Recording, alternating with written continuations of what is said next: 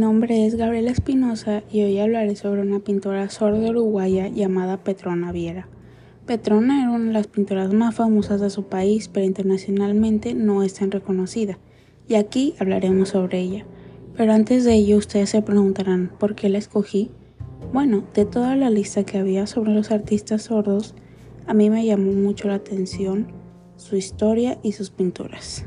Y ahora conoceremos un poco sobre esta pintora tan famosa en su país, que nació en Uruguay el 24 de marzo de 1865. Fue la primera de 11 hijos en su familia. Y cuando ella tenía tan solo dos años, una meningitis la dejó completamente sorda. Y en su tiempo no existían escuelas para sordos. Y un dato interesante es que fue hasta el 25 de julio de 1910 que se abrió en Montevideo el Instituto Nacional de Sordomudos, que fue la primera escuela de sordos en el país de Uruguay.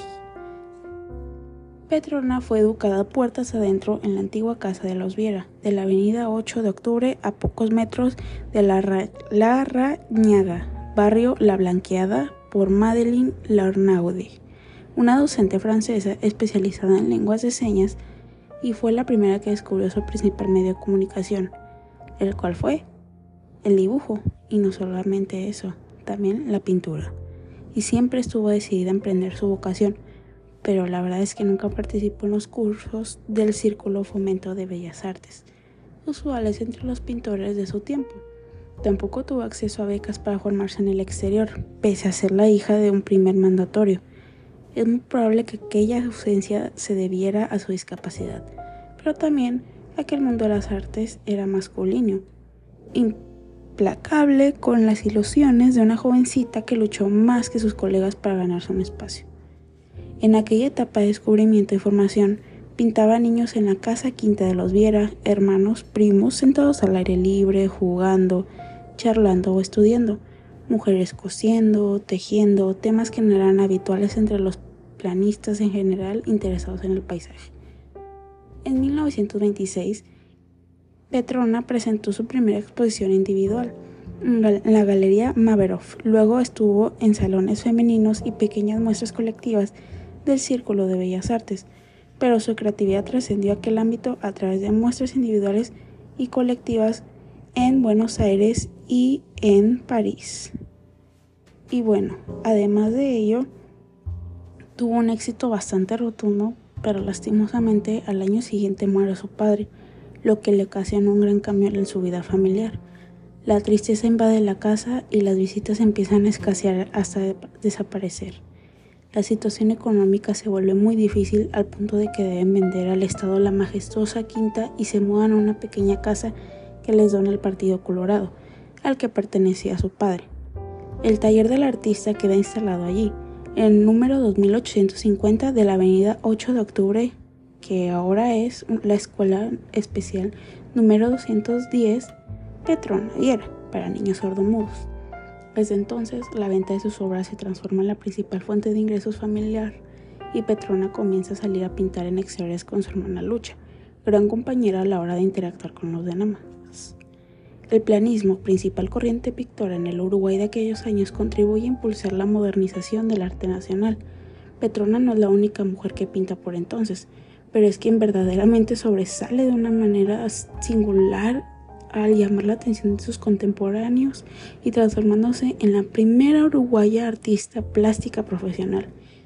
Ella es una referente para muchas mujeres que siguen su ejemplo a la hora de emprender el duro camino de las artes plásticas, una profesión hasta entonces exclusivamente masculina.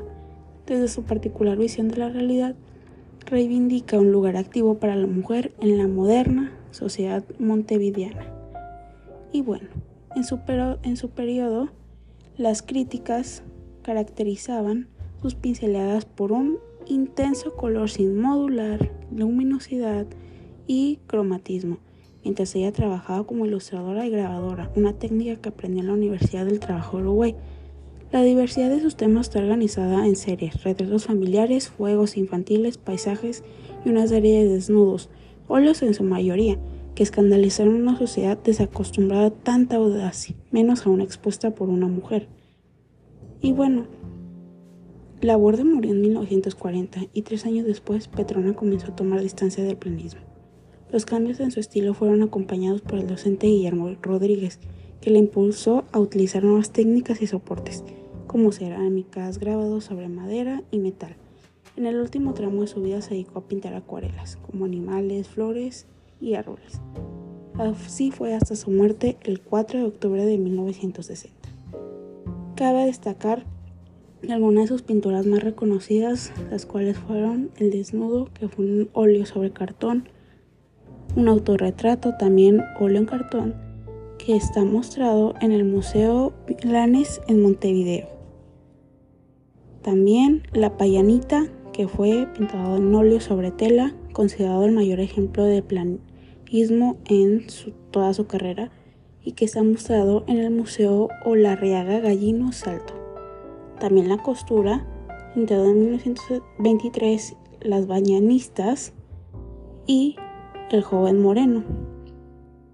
Su hermana también estudiando Puerto de Puente del Este, que ese ya es una colección privada y no se muestra en ningún museo por el momento. El cuentito, un retrato de Clara Silva y que fue pintado sobre acuarela en papel.